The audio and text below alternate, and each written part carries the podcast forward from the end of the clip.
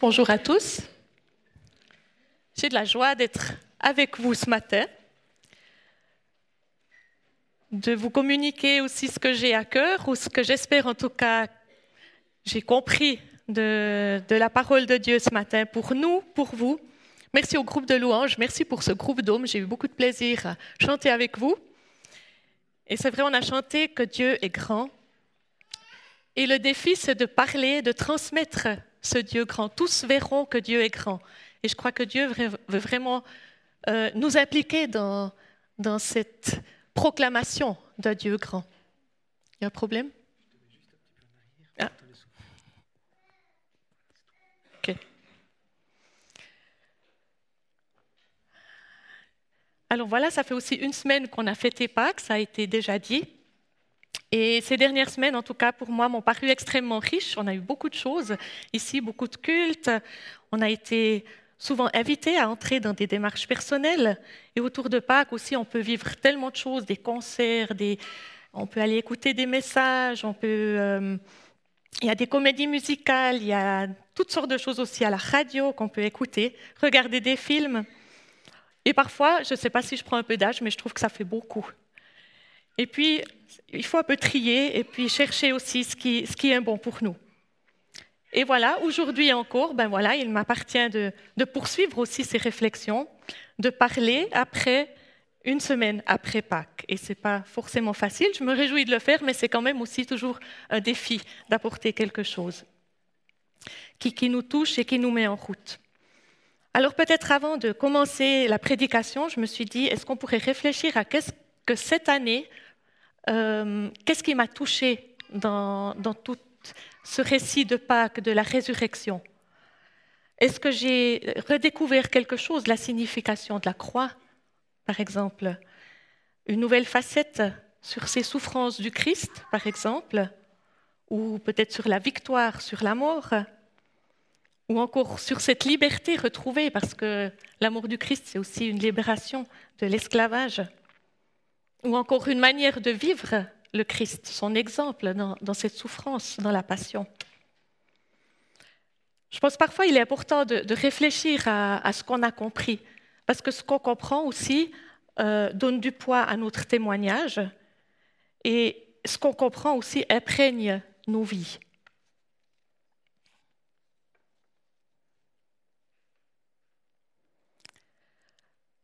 Alors après la résurrection, Jésus apparaît plusieurs fois à ses disciples ou à des personnes et de différentes manières. Et ce matin, on va s'arrêter sur l'une de ces rencontres, celle qui se trouve dans Matthieu 28, les versets 16 à 20. J'ai intitulé ce, message de ce matin Point de rencontre ou Point rencontre. Voilà, parce que Dieu, euh, Jésus donne rendez-vous. Alors je lis dans Matthieu 28, 16 à 20 les onze disciples allèrent en Galilée sur la montagne que Jésus leur avait désignée. Quand ils le virent, ils se prosternèrent, mais quelques-uns eurent des doutes. Jésus s'approcha et leur dit, Toute autorité m'a été donnée dans le ciel et sur la terre. Allez, faites des gens de toutes les nations des disciples et baptisez-les pour le nom du Père, du Fils et de l'Esprit Saint et enseignez-leur à garder tout ce que je vous ai commandé. Quant à moi, je suis avec vous tous les jours et jusqu'à la fin du monde. La Galilée comme point de rendez-vous, comme point de rencontre, moi je trouve que c'est assez vague. Et on ne sait pas vraiment quelle est la montagne qui était désignée finalement. Est-ce que c'était là où il y a où les disciples ont vécu la transfiguration, ou bien est-ce que c'était là où ils ont entendu le discours du sermon sur la montagne Mais en tout cas, Jésus a fixé ce rendez-vous. Et pour nous, je pense que c'est important aussi de, se dire que Jésus fixe des rendez-vous pour chacun d'entre nous. Et c'est bien d'entendre ces rendez-vous, ou d'écouter en tout cas, et, et d'y aller. Et ces disciples, eux se sont souvenus de ce rendez-vous fixé par Jésus. Euh, c'est un rendez-vous qui leur avait été donné dans une situation aussi particulière, difficile. Jésus avait institué la scène, c'est dans Matthieu 26, les versets 30 à 32. Et après cette scène, ils étaient ensemble, ils ont chanté, et ils sortent sur le mont des Oliviers, et Jésus leur dit, Je serai pour vous une cause de chute, car il est écrit, Je frapperai le berger, et les moutons du troupeau seront dispersés. Mais après mon réveil, je vous précéderai en Galilée. Voilà, c'est là qu'il leur donne ce rendez-vous. Et on voit bien plus loin aussi que cette prophétie s'est accomplie parce que les disciples, ils se sont tous enfuis quand Jésus a été arrêté. Ce rendez-vous aussi, il leur est rappelé par les femmes après la résurrection. Elles, elles vont dire aux disciples, il vous attend en Galilée. Alors les disciples se mettent en route. Ils attendent pas tellement, il me semble, où ce rendez-vous les met en marche. Et on peut dire que c'est le cas de le dire, vu que c'est quand même une marche qui, je pense, je ne connais pas très bien Israël, mais ça doit être plus que 100 kilomètres. Alors, euh, moi, j'aurais bien aimé être là parce que déjà, j'aime bien marcher. Et deuxièmement, je pense que c'était vraiment intéressant de, de, marcher après tout ce qu'ils avaient vécu, de pouvoir partager. Et j'imagine bien ces disciples qui, qui partagent entre eux, qui se souviennent de ce qu'ils ont vécu et qui, qui se demandent bien qui va se passer Est-ce que Jésus sera vraiment là? Euh, Oui, je pense que c'était une marche particulière en tout cas. Et peut-être même que Jésus a fait exprès de leur donner rendez-vous en Galilée pour qu'il y ait ce temps, ce temps de recul un peu aussi, ce temps qu'ils peuvent passer ensemble. Ah, je me demandais aussi quand est-ce que nous, on prend le temps de, partager, de marcher ensemble? Pas besoin de marcher forcément, mais en tout cas, de se poser des questions sur ce qui se passe, est-ce qu'on comprend? Est-ce qu'on peut partager nos doutes?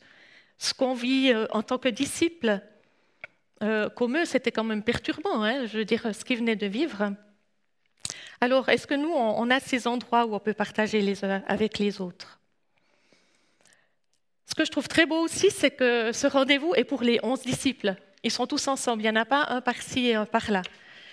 Ensemble, comme ils l'ont été avec leur maître durant ces trois ans qu'ils ont vécu avec lui. Alors quand ils le voient, ils se prosternent. Donc il y a quelque chose, je pense, de très divin dans cette rencontre, de ce Jésus qui est ressuscité. Et en même temps, ben, ils ont des doutes. Et dans tous ces textes qui entourent la résurrection, on sent qu'il y a des doutes, des, craintes, des frayeurs même, de la crédulité, comme on l'a entendu aussi euh, avec Thomas la semaine passée, hein, Thomas chez les disciples. Et dans ces deux premiers versets de ce passage, on peut retenir ces quelques éléments. Par exemple, le doute. Est-ce que nous doutons parfois? Dernièrement, quelqu'un m'a dit euh, Moi, j'ose pas dire dans mon église que je doute. Et je me dis Mais ce n'est pas, pas juste. On peut exprimer nos doutes, les disciples aussi ont douté.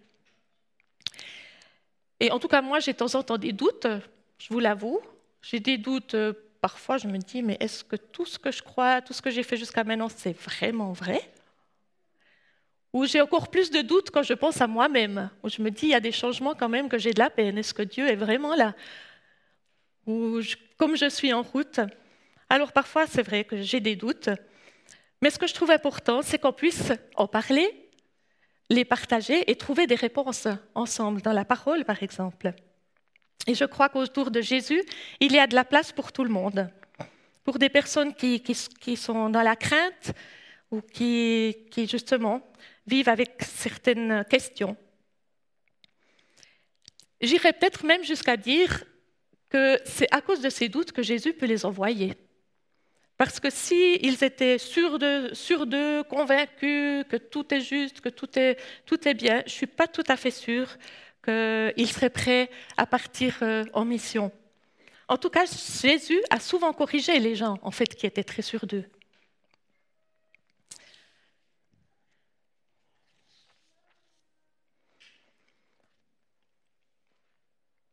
Alors, dans nos doutes, je pense qu'on peut justement chercher la présence de Jésus, et on le voit bien. Jésus, il ne, leur, euh, il, entre dans, dans, ce doute, en fait. Il les accuse pas, il les rassure. Et on a cette parole de l'envoi qu'on a lue, et cette parole de l'envoi, elle est comme entourée de deux certitudes. Toute autorité m'a été donnée dans le ciel et sur la terre. Ce verset aussi fait référence à l'Ancien Testament, euh, dans une prophétie de Daniel, où on, on dit qu'on lui donnera toute la domination, l'honneur, la royauté à celui qui viendra. Et ensuite, on a l'envoi, et après, quant à moi, je suis avec vous tous les jours jusqu'à la fin du monde. Cette promesse, elle nous rappelle le psaume qu'on a chanté ce matin, le psaume, euh, le psaume 23, où l'Éternel est mon berger, il est toujours là. Il rappelle aussi chez Matthieu, qui aime bien citer des noms et expliquer des noms, le nom d'Emmanuel, Dieu avec nous. Alors dans ces deux versets, Jésus euh, rappelle qu'il est venu tout accomplir, qu'il a vécu la mort, qu'il gère, qu'il est, que rien n'est hors de son contrôle. Et il est ce Dieu qui est proche. Je suis avec vous tous les jours. Je suis là. Et je trouve que c'est beau comme Jésus explique et rassure. Et ces phrases, ce ne sont pas juste des petites phrases qu'on peut peut-être des fois mettre un petit peu, euh, voilà, mais je suis avec vous tous les jours, il a dit ceci. Ou... Euh, pour les premiers chrétiens, c'était des phrases importantes, parce que la persécution allait s'amplifier pour les premiers chrétiens. Et je pense que bien souvent, dans cet envoi, ils ont dû se dire, mais il est là, il gère. Alors, cet envoi, en fait, il est en trois parties. Et c'est aussi comme une invitation à transmettre. Et d'ailleurs, je voulais d'abord donner comme titre la transmission. Et c'est les jeunes qui ont parlé de transmission il y a quelques semaines en arrière. Mais j'ai trouvé beau parce que c'était, ça allait dans le même sens. Et la transmission, ça sera aussi le thème de la conférence européenne ménonite. Et, il y aura beaucoup de pistes de comment ce qu'on peut transmettre.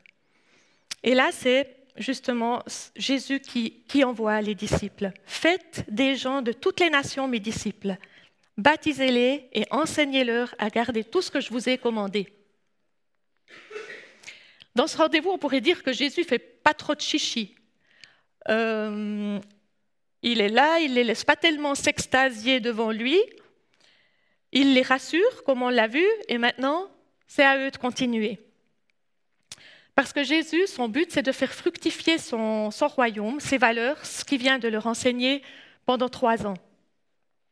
Et bien sûr, cela nous concerne aussi, parce que nous avons aussi, enfin, Jésus veut aussi continuer d'œuvrer au travers de nous. Et cette mission, elle est, en fait dite en quelques mots. C'est très court, mais très complet aussi. Il ne donne pas beaucoup de détails. Il prémâche pas le travail. Il les laisse libres d'être créatifs. Comment ce qu'ils vont faire, comment ce qu'ils vont agir? Et je pense que c'est aussi pour, euh, pour, que nous restions ou que les disciples restent souples. Et je trouve que Jésus, c'est vraiment un bon pédagogue, comme, comme il l'envoie. Mais cette sobriété, elle nous engage aussi. Elle nous engage à justement à être créatifs, à mettre nos capacités à l'œuvre, nos dons, de réfléchir en communauté comment est-ce qu'on va transmettre euh, toutes ces valeurs du Christ. Et même s'il n'y a pas beaucoup de détails, il y a quand même quelques précisions intéressantes. Alors je vous invite à regarder ces, ces paroles, ces trois paroles d'envoi. La première, c'est Allez, faites des gens de toutes les nations des disciples. Alors les nations, en ce temps-là, ce n'est pas dans le même ordre d'idée qu'on peut le, comprendre aujourd'hui. Euh, c'est plus dans le sens de peuple, de groupe. Il n'y avait pas des, nations comme c'est le cas aujourd'hui, plus des clans ou des gens qui ont des mêmes, euh, euh, des mêmes affinités. Mais pour Matthieu, dans tout l'évangile de Matthieu, les nations, donc les non-juifs, ceux qui sont ceux qui ne font pas partie du peuple de Dieu, c'est une notion importante. Dès le début de l'Évangile, on voit qu'il inclut des gens qui ne sont pas juifs dans la généalogie de Jésus, par exemple, des femmes, entre autres. Rahab et Ruth, par exemple. Et dans la généalogie, il remonte à Abraham et pas à, Adam, comme, comme, Luc, par exemple. Parce que, en fait, cette promesse de la bénédiction des nations, elle a été donnée à Abraham. Alors c'est là on retrouve ces, notions chez, Matthieu. Il, veut rappeler aux Juifs que la promesse, ce n'est pas seulement pour eux. Et ces Juifs sont justement les principaux destinataires aussi de cet évangile. C'est ce qui est accompli par le Christ, c'est important pour toutes les nations. Il le rappelle.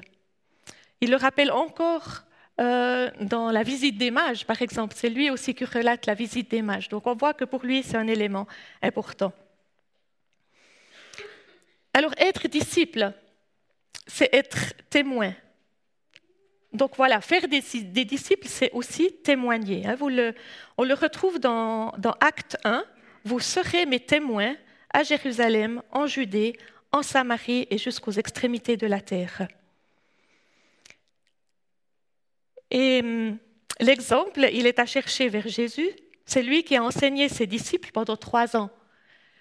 Et son enseignement, c'était un parfait mélange de discours et de mise en pratique. Dans Matthieu, on dénombre cinq discours et chaque fois, c'est accompagné par des actes concrets, des rencontres, des miracles, des délivrances.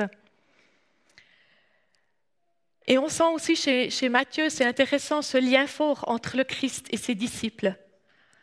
Il, prend le temps de les enseigner, de leur expliquer les paraboles, et, d'être avec eux, de vivre avec eux. Alors cet exemple du Christ nous, nous donne à nous aussi un exemple de comment être disciple. Et faire des disciples, c'est pas faire des convertis, je pense que c'est un petit peu différent. Il y a plus que ça dans faire des disciples. C'est accompagner, c'est un travail de plus longue haleine. Hein. Cela prend du temps aussi dans nos relations. Euh, accompagner, redemander des nouvelles, persévérer dans les amitiés. Parfois, c'est aussi des sacrifices. Parfois, on a peu de retours. Mais voilà, ça va avec cette notion de, disciple qu'on peut par exemple aussi traduire par élève.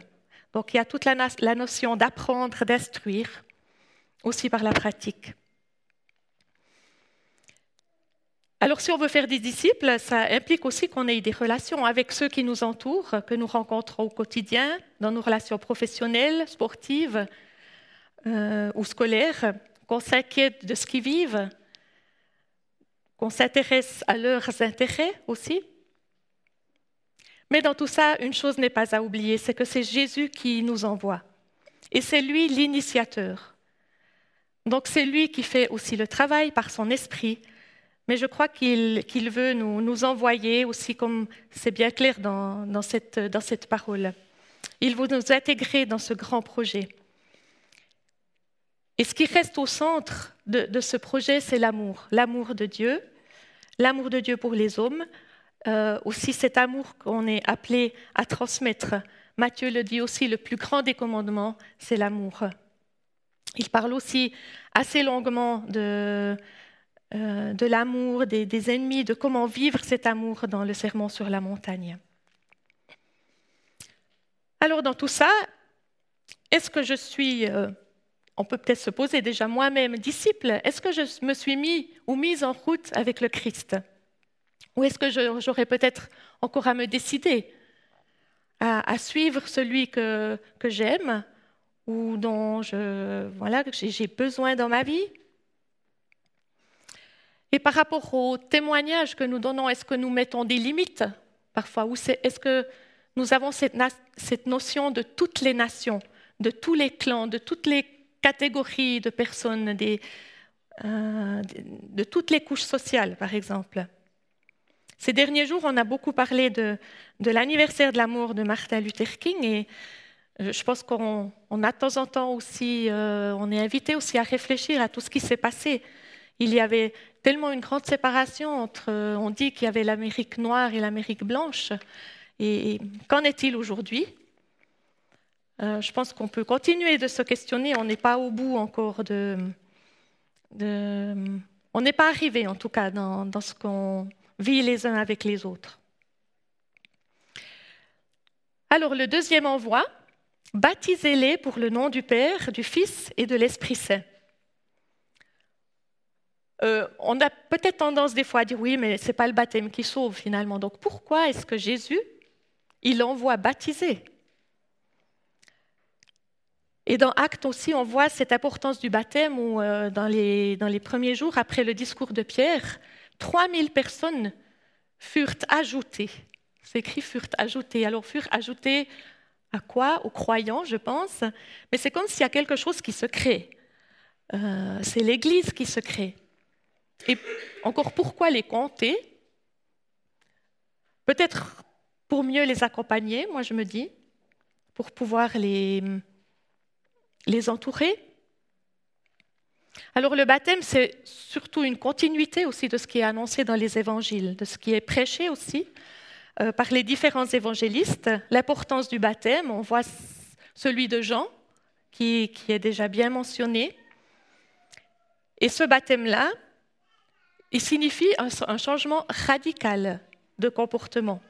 Plusieurs fois, c'est noté. Chez Luc, c'est encore un peu plus développé, mais chez Matthieu aussi. C'est reconnaître ses péchés et c'est une décision pleinement consciente. C'est un, acte visible qui engage un nouveau comportement, selon Matthieu. Hein. C'est produisez des fruits dignes d'un changement radical. Mais pourquoi Jésus alors se fait-il baptiser? Parce qu'il n'a pas vraiment besoin d'un changement radical. Hein. Plus loin, lui se fait baptiser aussi par Jean. Alors je pense qu'il y a plusieurs raisons. Bah, Dieu veut, se révéler hein, par ce baptême. Il veut révéler que c'est le Fils qu'il envoie, c'est mon Fils bien-aimé. Mais je me demande aussi si Jésus ne montre pas simplement l'exemple pour une nouvelle communauté. Euh, dont il fait partie, dont il est la tête. Et cet acte, je trouve qu'il est très beau. On a chanté ce matin que Jésus s'est fait notre frère. Et moi, j'y vois aussi quelque chose de, cela, de ce Jésus qui, qui, se fait baptiser comme, comme nous, on est appelés à le faire.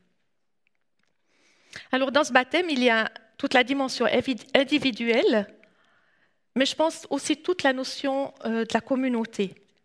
Et parfois, je crois qu'on a un peu tendance à l'oublier. Le baptême remplace la circoncision chez le peuple juif. Hein. C'était un acte par lequel les garçons euh, entraient dans le peuple de Dieu. Et je crois que pour nous, ce baptême, il me semble que c'est là aussi un peu la signification de cet envoi, c'est l'entrée dans une nouvelle communauté de disciples, où on a des relations renouvelées, on vit plus comme, comme avant, on vit euh, l'amour réciproque, la confiance, le partage, enfin toutes ces valeurs qui sont enseignées par le Christ. Et c'est une communauté d'hommes et de femmes, de juifs, de non-juifs, de riches, de pauvres. Donc ça prend une autre dimension, et celle des nations justement, dont parle Matthieu. C'est plus celle de la nation juste du peuple d'Israël. Et c'est intéressant aussi de voir que cette nouvelle manière de vivre, elle questionnait ceux qui regardaient vivre les premiers chrétiens. On peut lire par exemple chez un certain euh, Félix qui décrivait les chrétiens, ces chrétiens s'aiment entre eux, pour ainsi dire, avant de se connaître. Et ils accueillent les pauvres, les femmes, et vont jusqu'à s'appeler frères et sœurs. Et ils ne craignent pas l'amour. Donc voilà, il y avait ce témoignage fort de, cette nouvelle communauté de disciples. Alors je pense que ça nous pose aussi la question, comment est-ce qu'on vit notre communauté? Est-ce qu'elle touche ceux qui, nous voient vivre Est-ce qu'on est conscient de, vivre en baptisé, en fait Et conscient aussi de ce sentiment d'appartenance? Et peut-être quelque chose de plus personnel, euh, ou d'une décision plus personnelle, c'est celle de la décision d'un baptême. Est-ce que je serais peut-être appelée à, entrer dans cette communauté, à témoigner de ce changement de vie que Christ m'offre, de cette euh, vie avec un grand, avec un grand V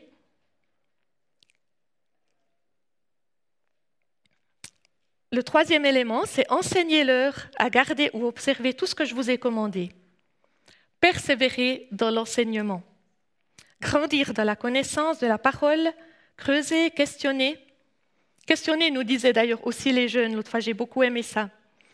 Et moi j'avais envie de leur dire, mais les questions, euh, ce n'est pas que pour les jeunes, euh, on en a encore. Et je pense même qu'une fois qui se questionne pas, c'est une foi morte. Mais observez tout ce que je vous ai commandé. Alors je pense que vous serez d'accord avec moi que c'est un travail de toute une vie. Donc voilà, on est tous en route encore et toujours pour, pour nous enseigner les uns les autres à observer tout ce que le Christ nous a commandé. Et dans l'Église primitive, c'est intéressant, on mettait énormément d'importance sur cet enseignement. Alors bien sûr, tout était très nouveau, mais euh, cet enseignement durait généralement trois ans et on baptisait les gens après, généralement. Il y a des exceptions aussi dans la Bible, bien sûr, mais, mais voilà, ça c'était la vie euh, de l'Église primitive. Et l'enseignement, ben, souvent, il se fait en communauté. Et je pense que même la communauté, c'est un lieu vraiment privilégié euh, pour dialoguer avec du respect, pour justement parler de nos doutes, ou de nos questions, et aussi pour partager nos expériences de vie euh, toutes concrètes dans, la vie de tous les jours comme disciples. Je pense qu'on peut s'encourager là aussi euh, dans, ces, oui, dans notre vie quotidienne. Moi, j'aimerais aussi nous inviter à créer des espaces comme ça où on peut, où on peut s'encourager, enseigner, mais aussi euh, partager.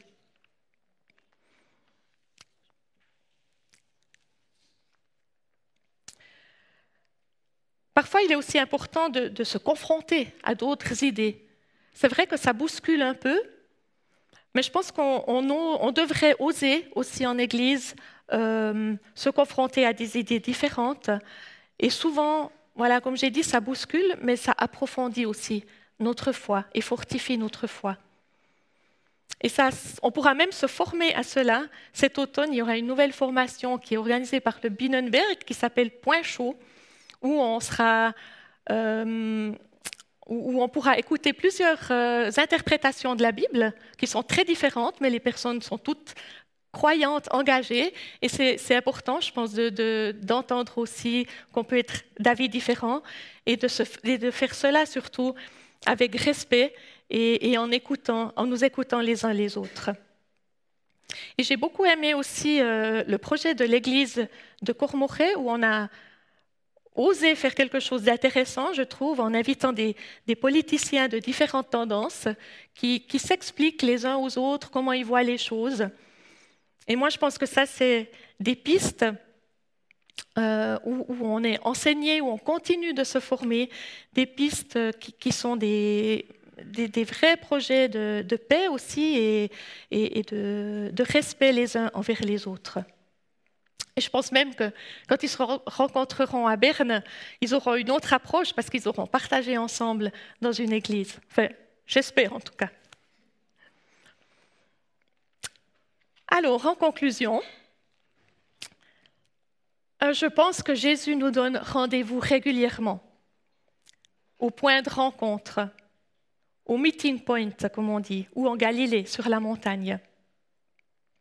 Je suis persuadée aussi qu'il a donné rendez-vous à beaucoup de personnes déjà avant nous, ici même, hein, il y a peut-être une trentaine d'années, je crois, et il le fera encore plus tard. Il continuera de nous rencontrer. Et l'un de ses prochains points de rencontre, pour nous, il est là, à l'Arsenal. J'ai beaucoup aimé, c'est un hasard que je sois tombée sur cette image et je me suis dit, mais vraiment, ça m'a parlé.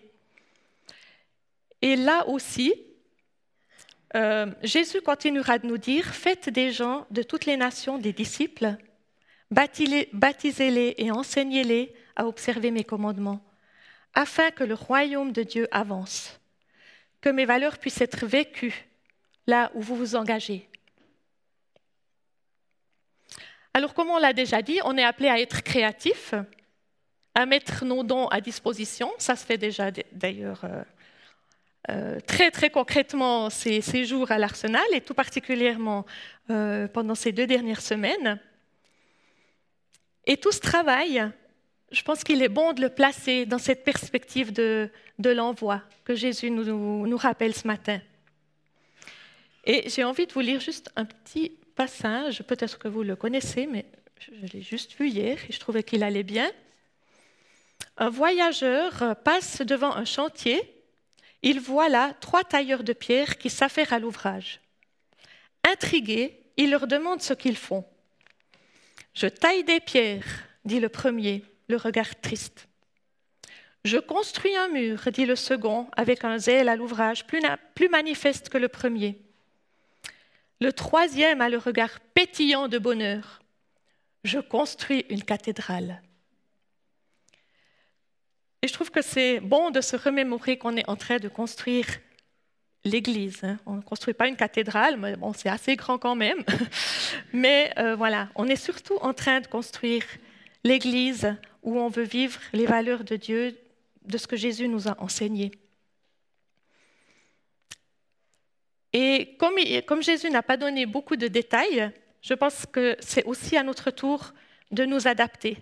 La société change et, nous devons nous adapter à, ce à, ces changements sans bien sûr altérer le message de la bonne nouvelle, on est bien clair. Mais alors que nous vivons, ou nous venons de vivre Pâques, il est bon de, de se rappeler que l'Église est appelée, et le le sera, je pense, toujours davantage, à amener du réconfort à ceux qui souffrent, en rappelant les souffrances toutes humaines du Christ, à faire grâce comme le Christ fait grâce, à devenir des lieux de réconciliation, de paix, là où on vit le pardon, à proposer aussi des pistes pour sortir de l'esclavage, pour être libérés des forces du mal, de ce qui emprisonne, à être des lieux d'écoute, de prière, et à proclamer la bonne nouvelle de l'espérance en Christ, le chemin, la vérité, la vie. Et moi, je me réjouis de continuer de cheminer avec vous, avec cet envoi du Christ transmis aux disciples et à nous depuis cette montagne de Galilée. Et je vous invite à chanter comme une prière ce chant qui est inspiré du Notre Père, qui est aussi dans Matthieu, et qui nous invite à ensemble ressembler au Christ, à être acteurs dans l'avancement du royaume de Dieu et porteurs de la vérité jusqu'au retour glorieux du Christ.